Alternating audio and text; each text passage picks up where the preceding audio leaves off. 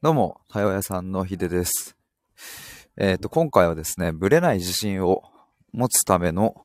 極意について整理してみるという話です。まあ、なので、あの、極意を話しますではないですね。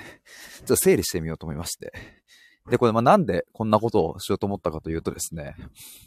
まあ、昨日を、なんか夜寝てる時に、寝てる時じゃないですね、寝る前ですね。だからベッドに入ってる時に、あのそういえばなんか、自分のこう、対話の軸って、ぶれない自信を作るっていうことだよなーっていうのを、まあ改めて思って、で、まあそれはなんでかっていうと、最近あのホームページを自分で作り直していたんですけど、まあそこにも書いている、そこにもっていうかそこに書いて、整理することによって、えーまあ自分の中でも、やっぱそうだよなって思い直したっていうところがあるんですけど、あの、トップページ、ホームページのトップに、えっ、とね、こんな風に書いていて、えっ、と、対話屋さんはその名のと、その名の通り対話を売っています。その対話は、クライアントさんの価値観に根本的な変化を起こしていきながら、最終的にはブレない自信を得ていただくことを目的としています。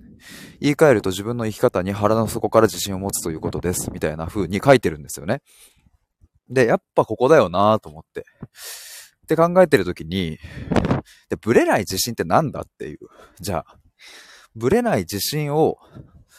まあ、得ていただくことを目的とすると言っているけれど、じゃあそのブレない自信って何なんっていうのを、なんかこれ、ちゃんと整理して表現しないと、なんかこれまたいつものように僕ここでスタイフでえわーって話して、でまたタイミング来たらわーって話してみたいなことになるよなと思って。で、なんかあの、多分その、その時その時になれば話せるっていうのはまあまああるんですけれど、まあこれはね、あの、スタイフの良さでもありつつ、やっぱ話せて説明できちゃうことってね、やっぱ、あの、ちゃんと文字というか文章にしておかないと、やっぱブレてきちゃったりもするのでね。まあ、なので、それをあの、ブレない自信って何なんっていうところを整理して、えーそれをまとめようと思って昨日。で、今のこの収録というかライブ配信に至るっていう感じです。あ、俺さん。はじめまして。どうもどうも。あの、対話屋さんという名前でやっております。今ですね、僕はあのブレない自信を持つための極意について整理しているっていう回です。それなんだろうなと思って。僕いつも対話をするときには、対話をするときにっていうか、まあ僕が相談を受けるときっていうのは、やっぱ最終的な目標地点っていうのは、目的っていうのはこのブレない自信をあの得ていただくっていうところが、この対話屋さんの対話の、まあ一番最も特徴的というかなんだろうな。まあ目的ですね。なんですけれども、でもこのブレない自信みたいなのって、まあやっぱりあの、言葉の解釈がね、いろいろ人それぞれ、まあ自信っていう言葉とかね、特にいろんな解釈ができるので、じゃあ僕はどういうふうに考えているのかみたいなのを、これちゃんと整理しようと思って。俺さんブレない自信ですか？そうです。ブレない自信です。なんか分かりやすそうで分かりづらいなと思ってね。まあ、そもそも自信って何っていう話とかも結構ね、あると思うんですけど。で、まあ、ブレない自信を、まあ、持つための極意って言い方がちょっとミスったかな。極意というか、まあ、そもそもブレない自信とは何かっていう話と、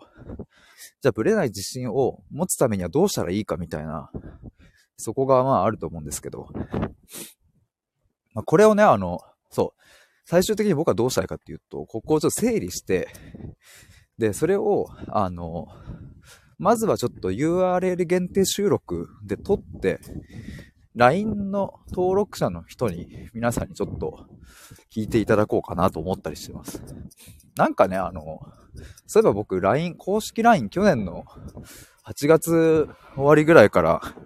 運用し始めたんですけど、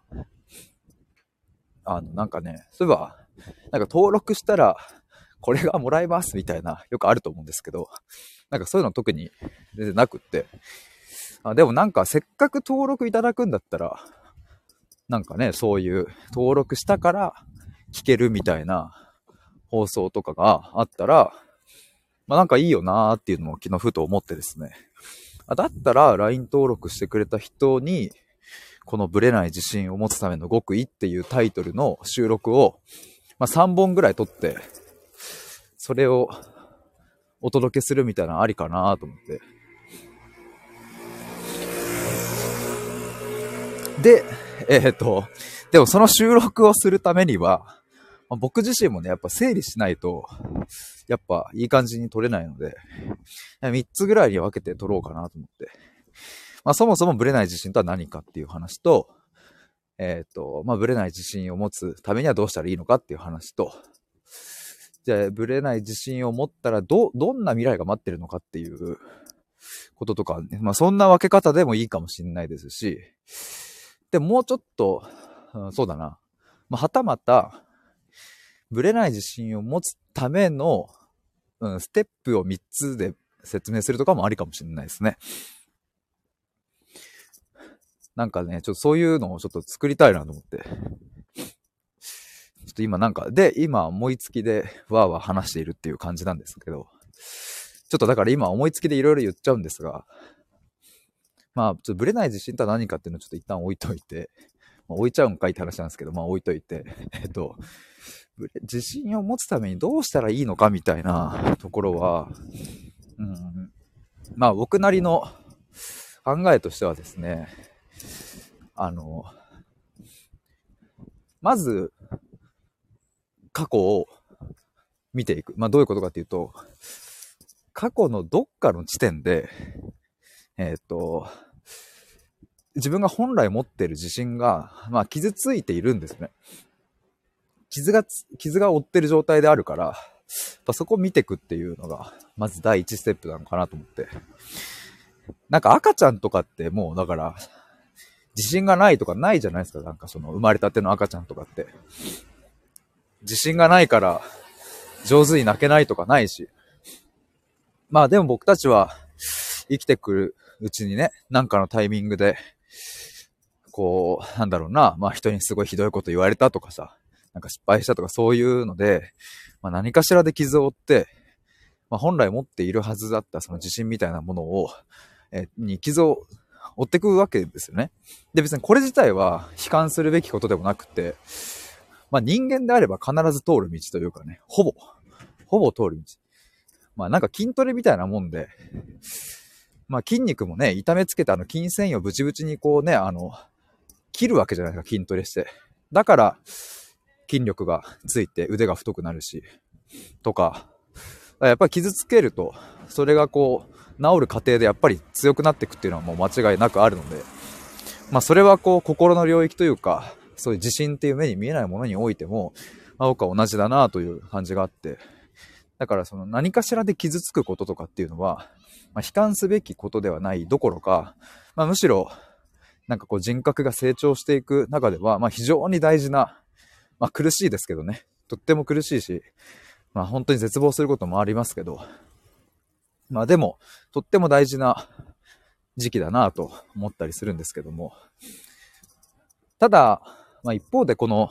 まあ、20代というかね、僕今27歳ですけど、20歳超えて、もうなおずっとやっぱ僕自信もなかった期間もありますし、で、なんかその時にも成人してもなおずっと自信がないみたいなのって、まあ、結構もう癖みたいになっちゃってて、ずっとそれが、まあ続いちゃうことってまあまああるあるだなと思うんですけど、ただもうなんかさ、大人になって仕事もして、なんかね、あの、例えば家族を持ってとかなってくると、なんかわざわざ自分のその自信をもう一度こう、復活させるみたいなところに多分、あんまり意識もいかないしさ、ついつい見逃しがちだなと思うんですけど、でもやっぱり、なんかこう、いろんな悩みの根っこにあるのはこの自信っていう問題でもあったりしてさ、やっぱここ見ってかなきゃなと思うと、なんかまあそんな時に、やっぱ今言ったように、どっかで、過去のどこかで傷ついたものを、まあ、そのまま放置してるっていう可能性がめちゃくちゃ高い。さっきの話で言うと、その、まあ、筋トレもさ、筋繊維をブチブチにさ、あの、切ってさ、それで強くなるわけですけど、それを修復するっていう過程がなければ、筋肉はつかないし、筋繊維をブチブチに切ったまんまだったら、もう、ね、怪我して終わりみたいな感じになっちゃうわけで。で、それを修復する過程でさ、みんなプロテイン飲んだり、なんか栄養をとってね、タンパク質取ったりして、で、なんかいい感じにこう、休息をとって、筋肉をつけていくみたいな。でも心のそういう傷とかって、なんかずっと放置しようと思えば放置できちゃうから。で、ずっと放置したままだと、その本来、えっ、と、治癒していけば、まあ、強くなっていくものが、えー、強くなっていかない、まあ、どころか、まあ、傷口がパックリ開いたまんまみたいな感じになっている。ただ傷口はパックリ開いているけれども、あの、無視できちゃうっていうね。だんだんその痛みにも慣れてきちゃって。だからまずここを見つけていく作業とかがめちゃくちゃ大事だなと思うんですよね。どっかに傷がついてることはもう間違いないか、その自信がなくって、例えばなんだろうな、就職活動しても、うん、なんかこう、本当にこう、なんか自信がなくて、例えば面接望むのが、とか、なんか緊張でもう本当にダメなんですみたいな話とかさ、まあなんだろうな、あと、まあ恋愛とかでもなかなかこ、うまくいかないんですとか、パートナーシップでもとか、なんかいろんなね、人間関係の問題、悩みとか、やっぱその根底には、まあ自信の問題っていうのは、まあ結構あるあるだなと思って。だからまずここを、うん、なんか治癒するというかね、傷がどこにあるのかを見つけて、その傷を治していくっていう、その作業がね、めちゃくちゃ大事って思ってね。だからまず第一段階、その、どこに傷を負ってるか見つける。それを対話を通して見つけていくっていう話ですね。で、まあその次の治癒っていうか、その直していくっていう作業は、うんと、まあ対話で言えばね、解釈を、うん、まあ変えていくっていう。まあ、よく僕はオセロのようにひっくり返すっていうわけですけど、言うんですけど、なんかその過去の傷とかを見つけた時に、うわ、やっぱこれ、やっぱこれかみたいな。あの時のこの経験があるから、だから俺は自信がないんだ。だから俺はダメなんだみたいな風に、まあ、やっぱりなんかそういう風になっちゃうこともあると思うんですけど、ただやっぱ対話の素晴らしさとか対話の良さって相手がいることで、自分から見た自分の過去の歴史は負の遺産かもしれないですが、ただ一方でその相手から見たら、いや、それってこういう解釈もできるよねっていう風にも見えると。で、対話屋さんはですね、僕はですね、そこの解釈を、あの、まあ、ひっくり返していくのが、まあ、得意ですっていう話なので、ここでめちゃくちゃお力になれるっていう。ここで、まあ、その過去の傷を見つけて、ここの解釈を、もう根こそぎ、全部ひっくり返していくと。そうすると、あらびっくり。あれれなんか気づいたらこの傷口がなんか治りかけてるじゃないかみたいな感じになってって。まあっていうのを、うん、まあ、1日2日ではできないので、まあ、だから僕は今、半年ぐらいかけて、じっくりそこを、うん、作っていくっていう、その、まあ、じっくり対話して、えっ、ー、と、根こそぎね、あの、ひっくり返していくっていう対話のサービスを、あの、今まさに作ってて、昨日とかも、おとといとかも、その、対話セッションの、まあ、シートをね、ちょっと今作ってて、スプレッドシートで。まあ、こういう感じがいいかなとかってやってるんですけれども。だからまずでも、いや、でもなんか整理されてきましたわ。わいわいさん、心のことは臨床心理士か公認心理士にお願いした方が良くないですか？まあ確かにそのケースもあると思いますね。だからなんか、まあ僕が、確かにその、何か医療的な行為はできないので、なんかこう、うつ状態にある人をに対して薬を処方するとかもできないし、なんだろうね。うん、まあなんか、そもそも日常生活に支障をきたしているっていう、まあ、それくらいの状態だったら、あの、僕は無理ですね。そこはちゃんとプロの医者の方にお願いした方がいいと思います。というか、まあそういうものですね。だからまあでも僕が自分のホームページでも言ってるのは、まあ、コーチングとかカウンセリングとかとの違いみたいな感じで、まあ、出してるんですけど、まあでもさ、言ったらそのコーチングとかカウンセリングとかも、まあ今いろんなサービスあると思うんですけど、個人でね、やられている方。でも結構割と対象としてるのはさ、なんか、そこまで別に思い詰めてる人たちを救いますみたいな、なんかそういうコーチングとかカウンセリングしてる人はなんかあんま、まあいない、いないというか、なんかあの、いろんなね、それぞれの表現の仕方があるとは思うんですけど、僕もなんかその、本当にもう無理ですみたいな、あの、きつくて、もうなんか動けないっすみたいな場合だったら、まあそこは僕がもう担当できる範囲ではないので、医者にかかった方がいいんじゃないかなと思いますけど。あやばいさん、薬の話は精神科医なので、公認心理師の専門はカウンセリングです。あ、そうなんですね。それはでも初めて知りましたわ。精神科医は薬は出せるんですか？公認心理師は薬は出せないってことになるんですね。まあ別にそれは人それぞれあれっすね。そっちにお願いした方がいいと思う人はそっちに行ってもらえればいいかなと思います。僕はあの、僕自身がそういう過去に、まあ、コーチングを受けたりとかしたこともありましたけど、やっぱそこで感じたなんかいろいろ違和感とか、その素敵な人たちばかりだったんだけど、うん、なんか、なんだろうな、そういう、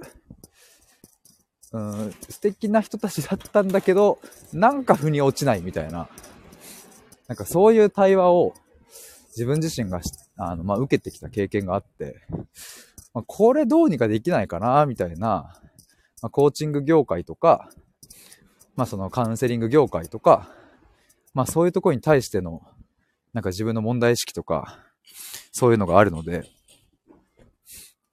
ワイワイさん、お話ししてる内容が公認心理師の範囲なので、学問的なバックグラウンドがあった方が、クライアントの方は安心じゃないですか。まあそうかもしんないですね。うん、まあそれはあるかもしんないですね。ワイワイさんもあれなんですか？公認心理師なんですか？ちょっと僕もその公認心理師の方が、どこの何をどうやって範囲をなんかこう決めてって、っていうのをちょっと詳しく知らないので、ちょっとよくわかんないですね。ワイワイさん違うと。違うけど、公認心理師の範囲とかは勉強されてるみたいなことなんですかね？僕はちょっと公認心理師とか、うちの臨床心理師とかになろうと思ったことがまずないっていうことと、勉強してたりはしないので、ちょっとそこの中身はちょっとよくわかんないんですけど、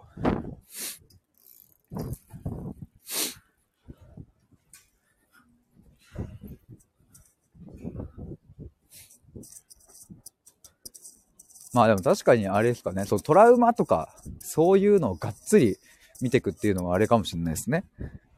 そういう本当にプロの方の、あの、臨床とかじゃないと扱えないっていうのはあるかもしれないですね。でもどうなんだろうそういうのってさ、その、受け手側で判断できないケースってあんのかなその、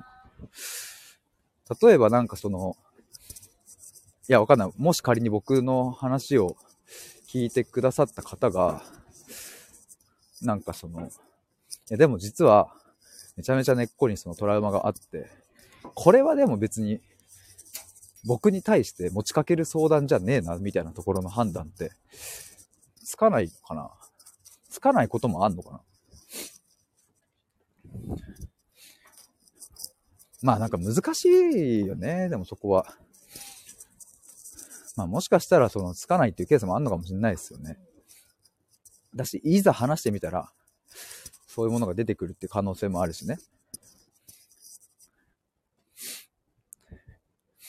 ワイワイさん、心理学があるのにそれを勉強せずに人を助けるのは効果的かつ効率的なのでしょうか？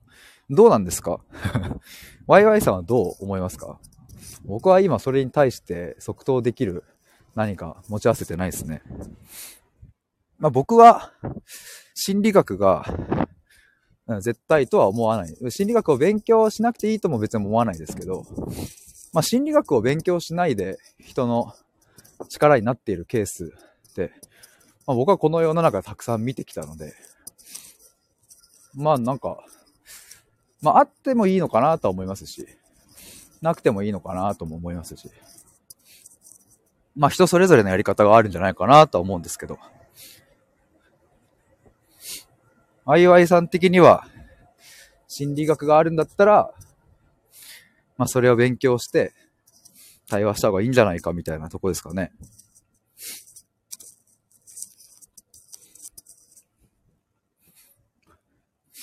まあ、あとそうだな。僕、人を助けよう、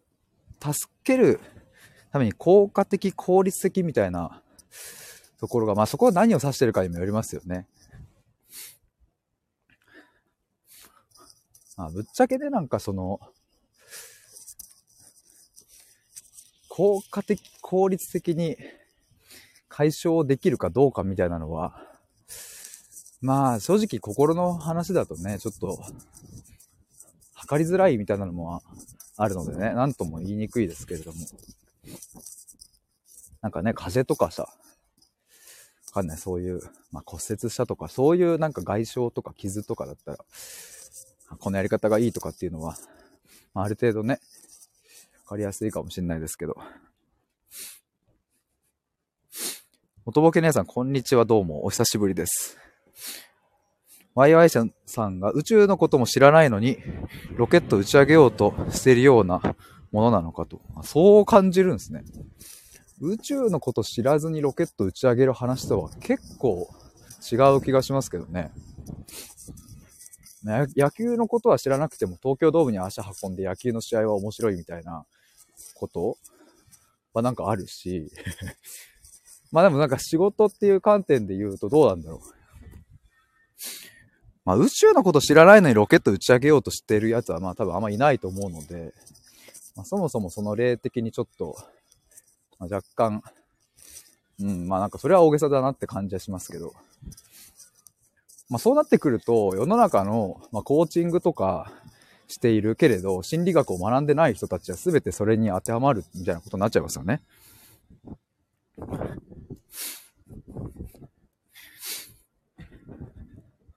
わいわいさん、それは違うそう思います。ああ、だからそのあれか、コーチングの人たちがってことですよね。まあわかんない。僕は心理学絶対信者ではないので、別に心理学を用いなくても、心の問題を解決するなんていうことは、まあザラにあると思うんですよ。そうなってきたらさ、もうさ、いや、友達に悩みとか相談しても、いや、心理学勉強してないんで、みたいな話になっちゃうじゃん。心理学別に勉強してなくてもさ、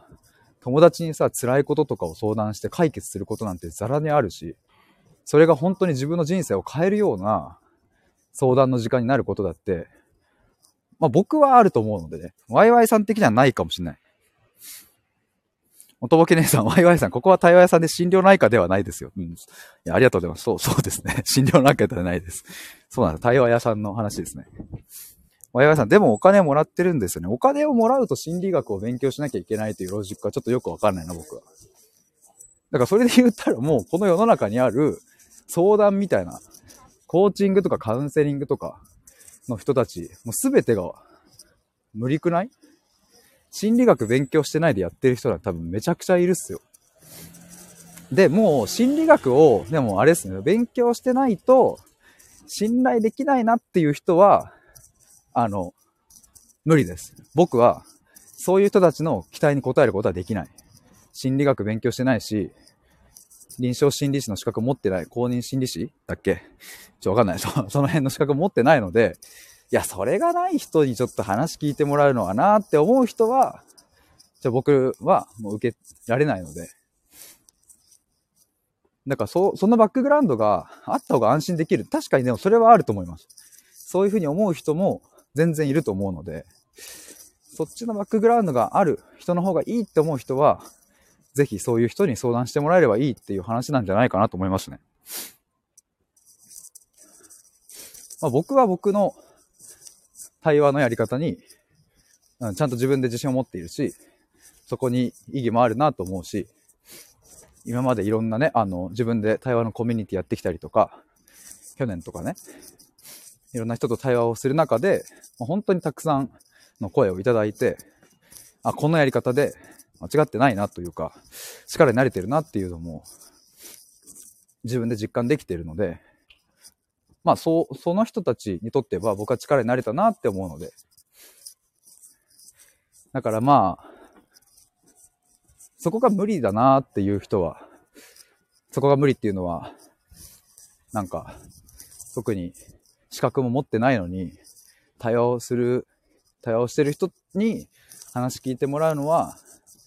ちょっとなって思う人は、なんかあの、ちゃんとそういう人を探した方がいいと思いますね。僕はそれは、今のところ何か資格を取ろうとは思ってないので、まあ、むしろね、資格を、あの、持っててもみたいな人はやっぱいるからさ。持ってる人と話しても、え、なんか、これ何の時間なんだろうみたいなこととかもさ、まあ僕の経験ね、あくまで。僕の経験として、そういうこともあったからさ。だからまあ、必ずしもみたいなところはあるっすよね。だからまあね、あの、いろいろこう、そっちの世界の、まあ医学寄りのね、話とかも、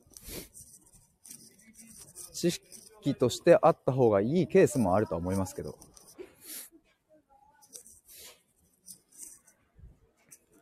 まあそんなところでしょうか。あ、もちゃさん、こんにちは。極意はもう話し終わっちゃいましたかあの、今日極意を、あ、極意を整理しようみたいな回だったんですけど、あ、でもなんか、あの、なんやかんや、いい感じに整理できたのかな。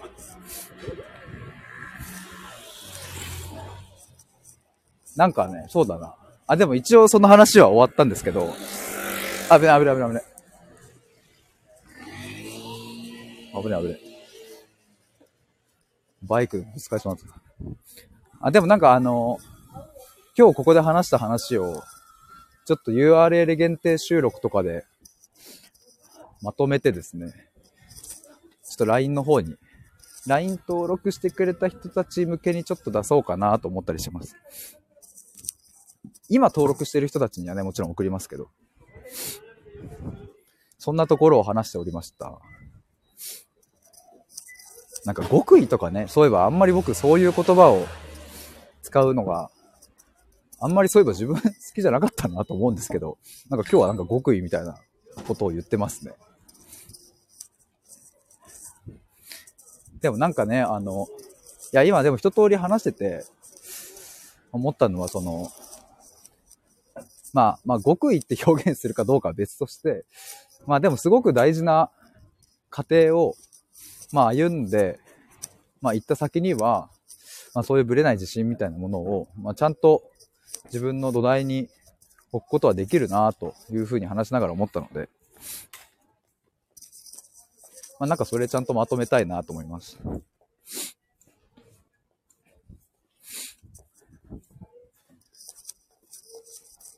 そろそろ目的地は近づいてきているんですけれども、もちゃさん、極意とか秘伝とかなんだろうって気になりました。いや、でも確かにね、わかるっすよ。僕もなんか、なんとかの極意みたいな書かれてると、つい押しちゃうみたいなあったりしますしね。秘伝のタレって言われたら、秘伝のタレ使ってるんだったら絶対美味しいじゃんっていう、もうなんか脳みそがそういう風に勝手に判断するんだよね。秘伝のタレ使ってる焼き鳥丼とかあったらもう、ね、絶対ですね。秘伝ですからね。だからもう僕は、あれですよ。だからもう、飯屋行って、あの、大将おすすめとか、秘伝のとか、なんかもう昔から伝わるとかさ。あとね、そう、昨日、そうだ、あの、昨日とある、とあるっていうかもう友達とね、飯食ってたんですけど、そこで、なんかこう、メニュー見てたら、イタリア直伝カルボナーラって書いてあって、あ、もうイタリア直伝なら絶対美味しいじゃんって、やっぱね、すぐね、単純ですので。でもイタリア直伝カルボナーラの文字を見たときに、絶対美味しいと思って食べたら絶対、あ、もう美味しかったです。いいっすよね、なんか、そういう。ちゃんと騙されに、だ、まあ、騙されてるわけじゃないか。騙されてるわけじゃないけど、ちゃんとその通りに言葉を受け取ってご飯食べたりするっていうのは結構ね、僕は好きですね。もちゃさん、直伝もずるい。え、大体直伝ですよ。そうなんですよ。大体そうなんですよ。だ僕、地元の、あ、ちょうど今ね、通りかかって今地元の道、ここの先行くと、世界一美味しいラーメン屋っていう看板が立ってる店があって もう絶対さ、もう嘘じゃん、そんな しかもだって地元の店で、もう本当にあれよ、その、おじちゃんがやってるような、あの、こう、なんだろうな。まあ、よくあの、昔、北ナトランみたいなの流行りましたけど、ちょっとこう汚い感じの、でもこう、美味しそうなさ、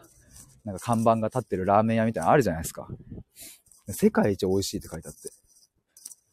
そ その、誰、その、絶対ミシュランとかに載ってるわけでもないのに。でもなんかそういうの最高だなって思うんですよね。世界一美味しいとか言われたらさ、じゃあもうそれ入っちゃいますよっていう。そういうの面白いですね。僕は街の看板とかでそういうの見るの好きですね。あ、今ちょうどその店の前に来ました。あ、違った。世界一美味しいじゃなかった。世界一の味を目指すでした。ごめんなさい。すいません。あの、店主の方、すいませんでした。失礼しました。世界一の味を目指すラーメン屋ですですね。だから世界一美味しいとは言ってない。一番いいパターンですね。世界一の味を目指すラーメン屋っていうの。こんな街の小さなさ、1店舗しかない、地元のおっちゃんがやってるラーメン屋が世界一の味を目指すなんてさ、そんなね、夢のような話ですよね。なんでこの話、あ、そっか、極意とか秘伝とかの話ですね。でもね、なんかそう、そういうさ、極意とかっていう言葉ってさ、なんかどうもね、あの僕自身そういえば、あんまりこう受け付けなかったなと思うんですよ。その、あの、料理とかはさ、また別ですよ。その、今みたいに僕は簡単に脳みそ騙されますけど、なんかその、それこそもうまさに僕が今使ってる表現ですよね。ブレない自信を持つための極意だ。そんなもんあるんかっていう風に、ついつい疑っちゃうというか、実際中身覗いてみるとね、なんか大したことを言ってないじゃんみたいなこととかもね、僕が思っちゃったりするからさ、やっぱそういう極意とか、そういうもの、なんかあんまり大げさに表現するのは、良くないなぁと、自分ではそういうふうに思ってはいたんですけど、でもなんか、あれですね。本当に大事だなって思ったから、まあ、今日は極意でいっかと思って。こんな感じでちょっと、極意なんて言っちゃってますけど。極意ってどんな意味なんでしょうね、そういえばね。極めた。でも極めてる。極め、極みですもんね。だからまあそれで言うと、なんか本当に僕はこのまあ1、2年まあでも、ちょうどね、そろそろ2月1日がありますけど、もう母がね、母親がその、あの、癌で余命宣告されたのがちょうど3年前の2月1日なので、もう3年経つんですよね。だからもうその時、2020年の2月1日に、やっぱり結構まあ強烈な、まあ1日で2月1日がね、まあそこから、まあいろいろありましたけれど、3年経って、まあこの3年で相当いろんなことを学んでこれたかなと思いますね。あ、もちゃさん、極意、学問や技芸でいいのかな？技芸などで革新となる大切な事柄、奥義。なるほど。奥義っ奥義いいっすね。なんかちょっと中二病心がくすぐられますわ。必殺奥義みたいな。でも、確信となる大切な事柄っていうのは、でも、まさに、今日話していたところとかも、まさに、確信となる大切な事柄。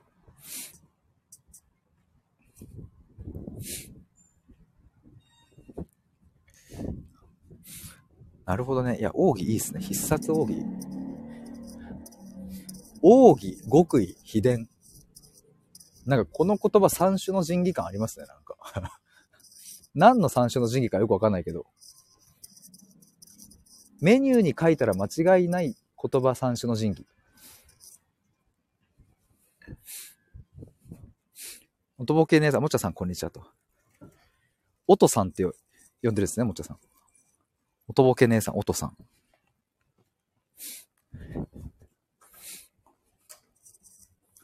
イタリア直伝カルボナーラ。えっ、ー、と、100年続く秘伝のタレ。えー、店長の必殺奥義。店長必殺奥義ドリア。あとなんだ、極意か。極意はメニューに使えないかな。すいませんね、これなんか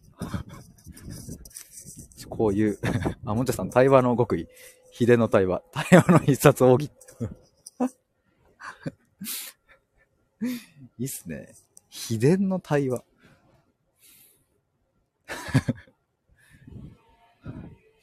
なんかやっぱ、くすぐられますね。中二病精神が。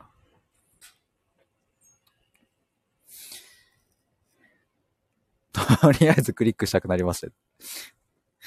秘伝の対話っていうテーマでちょっと次ライブしようかな。あ対話の極意はでもいいかもな。対話の極意は割といいかもしれない。なんか最近思うのはね、その対話屋さんっていう風に自分で言い始めて、で、まあオンラインの対話会をいろいろやったりとかさ、まあそのさっき言った対話コミュニティをやったりとか、まあ1対1の対話もやってきたりとか、ま、ワークショップやったりとか、まあ、やっぱね、対話にまつわることをもうほんとここ1年2年ずっとやってきて、で、対話屋さんって言ってるんだから、なんか対話っていうもの自体をもっと発信してってもいいかなと思って。僕が考える対話って何かとか、人の話を聞くことってどういうことなのか。自分の話を伝えるってどういうことなのかっていうこととか、そもそもなんで対話が必要なのかとか、なんかそういう話とか、もうちょっと発信したいですね、なんか、いろいろ。って思い始めました。だからね、あの、さっき話してたのは、そのブレない自信を、まあ、得るための対話をしてますみたいな話でしたけれど、まあなんか、それ、まあそれはそれとして発信して、また別軸で、あだからそう、前、もちゃさんとかも来てくださったあの、対話力を上げる講座をやってみようかなみたいな、そういうのを、あの、ちょっと考えてたりもしたんですけど、なんかそこにちょっとね、焦点絞ってみるのも面白そうだなと思ったりしております。対話の極意はなんか良さそう。これもなんか収録してみてもいいかもな。限定収録とかで。対話の極意。気持ちよく、相手が気持ちよく話せて、こっちも楽しくなって、で、お互いにいい時間が過ごせる対話って、どうしたらそんなことができるのっていう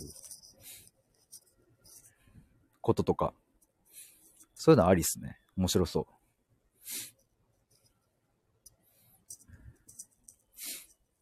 おとぼけ姉さん、潜ってウィキで調べましたが、資格なくカウンセリングをしていいか、というか民間資格しかないようで、国公認の心理カウンセラーの資格はないそうです。資格なくてもカウンセリングは OK らしい。ただ資格あると集客が増えるくらい。あ、なるほど。ありがとうございます。ちょっともう一回読んでいいですか？潜っていびきで、あ、資格なくカウンセリングをしていいかというか、民間資格しかないよ。あ、そうか、カウンセリングっていうのは民間資格しかないと。公認の心理カウンセラーの資格はないそうです。あ、そうなんだ。資格なくてもカウンセリングは OK らしい。ただ資格あると集客が増えるくらい。もちさんは分かりやすいと。YY さん、公認心理師は国家資格ですよ。だからまあ、あれなのかな？カウンセリングっていうのと、公認心理師っていうのが、多分、あれなのかな？別で考えられてるのかな？このウィキ、ウィキ情報によると。多分その、カウンセリングスペース資格で多分調べると、もしかしたらその民間で取れるカウンセリングの資格は出てくるけど、カウンセリングとしての国が認めたなんか正式な資格みたいなのはないのかな？その公認心理師のことをカウンセリングとは言ってないのかもしれないですね。ここはちょっと言葉が難しいですね、その。まあ、これはちょっと僕も調べてみないと、見ないとちょっとわかんないですけど。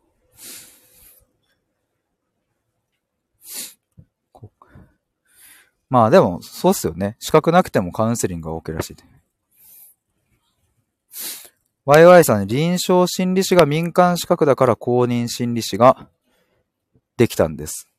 おとぼけのやつ、あ、本当だって。ってことは カウンセリングっていうことで合ってんのかな？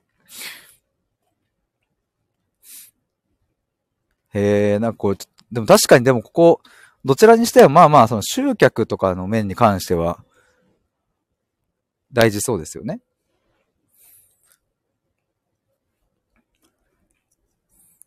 まああと普通につける仕事とかもね、あの、これを持ってるからつける仕事とかも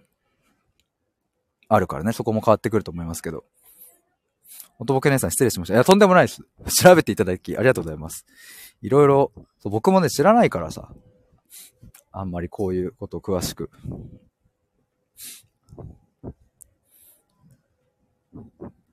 でもだからあれですよね、その、まあ、この二つは除いて、臨床心理士と公認心理士は除いて、まあ、民間で取れるカウンセリングの資格みたいなのは、まあ、結構いろいろなんかありますよね。増えて、増えてんのかな？わかんないけど、種類はいろいろあるような気がしてて。まあでもそれはね、結構意外と簡単になんかね、誰でも取れちゃうみたいなものでもあったりするから、まあなんとも言いづらいなとは思いますけど。まあでも別にそれが無駄とか言いたいわけじゃなくてね、勉強したりとかさ、そこで得た知識っていうのはもちろん使えるわけだから、全然いいものの、まあ資格を持ってるか否かみたいなところでの線引きって、ちょっとむずいなと。まあ僕が、もし誰かに相談お金を払って相談しようと思うときには、そこの資格の有無みたいなところは、あんましかん、あんましってかほぼ関係ないかな、という感じはしますけどね。でもなんか、どうやって選ぶかみたいなのも、結構大事そうな気がしますね。その、選ぶ側が。今これだけね、なんかコーチング、カウンセリングのサービスとかも増えてきて、まあそれこそ医療の世界でもさ、まあなんかね、あの、メンタルクリニック、心療内科、精神科とか、まあいろいろそういうのあって、本当に苦しい時にどこに頼っていいのかみたいなのって、ちゃけわかんないしね、わかんない時はわかんないし、しかもなんか、本当に、本当にこの人と話して大丈夫かなみたいなのって、ね、なんかネットの口コミとかだけでもわかんないし、その選び方とかもちょっとむずいっすよね。まあだからもうぶっちゃけその、もう紹介とか、口コミ、その口コミって言ってもネットの口コミじゃなくて、知り合いからの口コミとか、まあそういうもので、繋がっていくしかな、まあでもこれってもうなんか、こういう業界だけじゃないっすよね、なんか。いろんなサービス。別に対話だけじゃなくって、まあ、本当に物を売るサービスだってそうだし、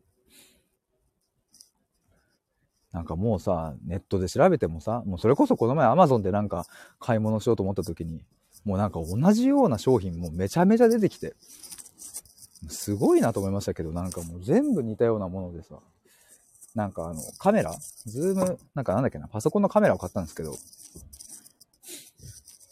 やこんなにあるんかと思って、でもそうなってくると、もうどれを選んでたらいいのかもうわかんなすぎるから、まあ結局ね、誰かが勧めてくれたものを買うみたいなことになりますしね。あ、おとぼけ姉さんごめんなさい。また来ました。ありがとうございました。わやさん、わからなくしてるのが資格のない人たちなのではと。わからなくしてるのが資格のない人たちなので、資格を持ってる人だけがそういうことができるようになれば、迷うこともなくなりませんっていう。うん、まあ、それができれば、どうなんですかね。ワイワイさんはちなみに一体何者なんですか？その何かを普及したくて、これを僕に言っているのか、なんかシンプルになんか思うことがあるのか、なんかその背景を知りたいですね。その、なくなりませんって言われても、僕はこの世界を操れないので、あの、なんか、その疑問形でなくなりませんって言われても、まあそうですね、ぐらいしか言えないんですけど、でもなんか、ワイワイさんにもワイワイさんなりのなんかさ、信念というかさ、なんかこうしたいとか、この世の中にこういうものがあったらいいなとか、それこそ自分も過去にカウンセリングを受けてすごい苦い経験があったとかさ、なんかそういう背景あるんだったら聞きたいっすわ。ちょっとこの文字情報だけだと、その、なんかな、何をしたいのかよくわかんないですね。別になんか僕は僕の、あの、信念で対話をしてるので、まあその僕の発なんか話してることが、なんかあんま気に食わないんであれば別に、まあそれはそれでそっとしておいてもらうのが僕は一番いいのかなと思うんですけど、なんかあるんだったら教えてほしいですね。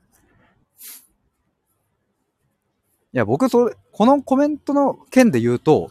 いや、資格持ってる連中がクソみたいな対話してるみたいなケースも全然多いっすよ。やっぱり僕もいろいろこう話聞いていく中で、医者に、藁にもすがる思いで医者にかかったのに、医者からすごいひどいことを言われて、もっと悪化したみたいなケースとかも全然聞くんで、じゃあ何その公認心理師、国の資格持ってる奴ら終わってるやんっていう。だからその資格、資格を持ってる人たちだけがこの世界を占めてしまったら、そういうクソみたいな医者にかかる人たちがもっと増えちゃって、それ問題じゃないって僕は思いますけど。あ、ワイワイさんすいません。そっとしておきます。わかりました。じゃあ特にそういう背景とかなく、なんかシンプルに気に食わねえみたいな話ってことですね。ま、だったらそっとしておいてください。別に僕はなんかそんな間違ったことを言ってるつもりはないですし、なんかマイナスになるようなことは言ってるつもりはないので、まあ、そう思うんであれば、何か自分で発信してみてください。そういう違和感とか、社会に対して思うこととか、僕は僕の信念で発信してるので。という、そんな感じですかね。まあちょっと、まあ僕もね、台湾屋さんとこう言ってて、やっぱ背景とかにはすごい興味があるので、その人がなんでこういうことを言うのかなとか、まあどうしてなんか今このタイミングでそれを言うのかとか、やっぱシンプルに興味はあって、まあそれでちょっと聞かせてもらったって感じですが。あ、KT さんこんばんは。どうもどうも。人生プラン作成済みっていう、また新しい名前になってますね。お、KT さんと。電車内からお耳だけって。いや、ありがとうございます。ワイワイさん、背景はないのですが、論理的に考えてそうかなと。論理的に考えてそうなのか。背景はないけど。でもなんかさ、論理的に考えてそうかなみたいな理由でさ、なんか言ったところでじゃない？いや、僕はあんまりそういう話はちょっと好きじゃないな。いや、別になんかその、ワイワイさんの主張が、あの、まあ別にそれは一つとして成り立つと思うんだけどさ、別に特に背景はないんだったら、なんかその、あまり突っかかったところでさ、あんま生産的じゃなくない？だし、まあ僕の論理で言えば、資格を持ってる人たちしか対話できませんみたいな風になる世界の方がよっぽど息苦しいよ。っていうか、なんか極端すぎ、考え方が。って思います。あ、まさきさん、こんにちは。どうもお久しぶりです。なんか、あの、最近、あの、聞きましたよ、そういえば。だんだんちょっとね、復活されてきたようで。お久しぶりです。あ、もちゃさん、コロナ改善されましたか？と。ね、そう、もちゃさん、コロナね。もちゃさん、まだ隔離部屋から聞いてますと。そっか、家の隔離部屋でってことですかね。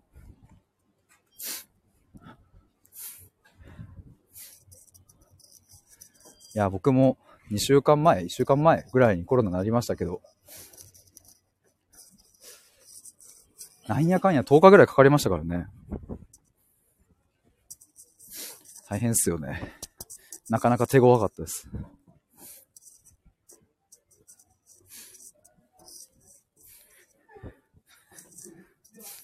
そして地味に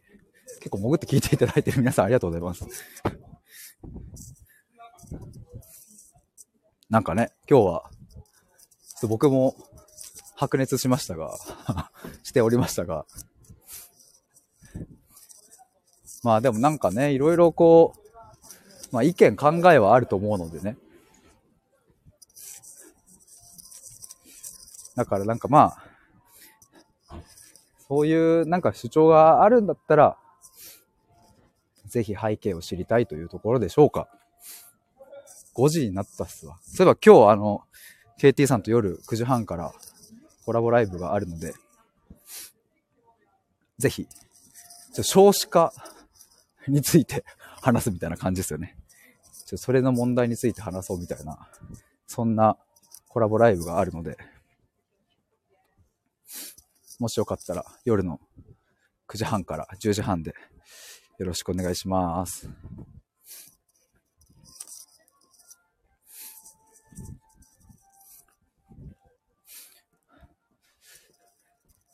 いや、てかもう気づいたら結構話してますね。51分話してる。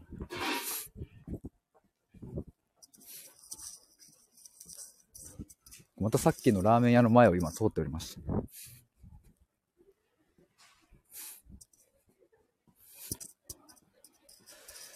そろそろ、あと多分200メートルぐらい行けば、あの、僕が作業しようと思っていたカフェがある、カフェがあるんですけど、ずっとそこの前を行ったり来たりしながら、いろんな道を歩きながら、気づけば、52分。もちゃさん、ぜひ世界一の対話を目指す対話屋さんをって。いや、もうそれ、それよ。それですよ。いや、そ、あの、さっきね、いらっしゃらなかったの方のために一応言っとくと、僕の地元に世界一の味を目指すラーメン屋っていう、看板にそういう風に書かれてるラーメン屋があるんですよ。今また僕ちょうどその店の前に来たんですけど、世界一の味を目指すっていうのをさ、チェーン店でもない、もう地元のおっちゃんが一人でやってるラーメン屋が言ってるってなんかロマンあってよくないですか？みたいな。だって世界一の味っすよ。それをこのね、地元のね、おっちゃんがやってるっていう。いいっすよね？みたいな話をさっきしておりました。もっちゃさん、ラーメン屋さんのそのままって。KT さん、そういうラーメン屋好きですね。いいっすよね。僕も好きっすわ。なんか、うち世界一目指してるんだよっていう。めちゃめちゃ最高じゃんと思う。そういうおっちゃんって、いや、世界一の味っすわ、これは、とかって言って、でしょとか言って話したいですね。もちゃさんねっていう。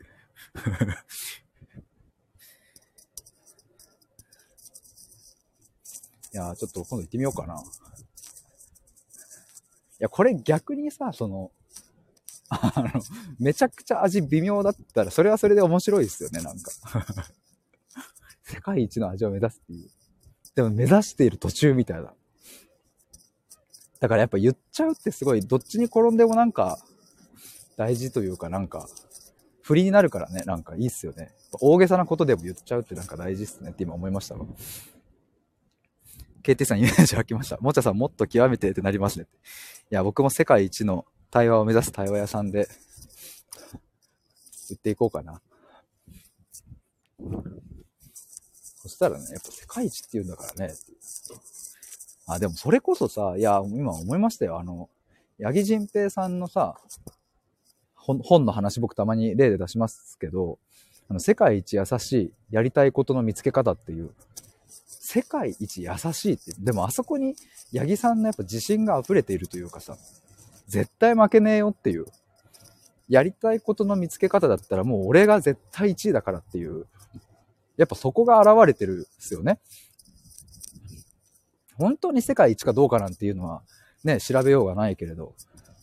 でもなんか自分が世界一だと思って提供することってやっぱ大事だなと思いますね。KT さん、肩書き決まりましたねっていう。世界一の対話屋さん。あ、もう目指すとかも言わない。世界一の対話屋さんになろうかな。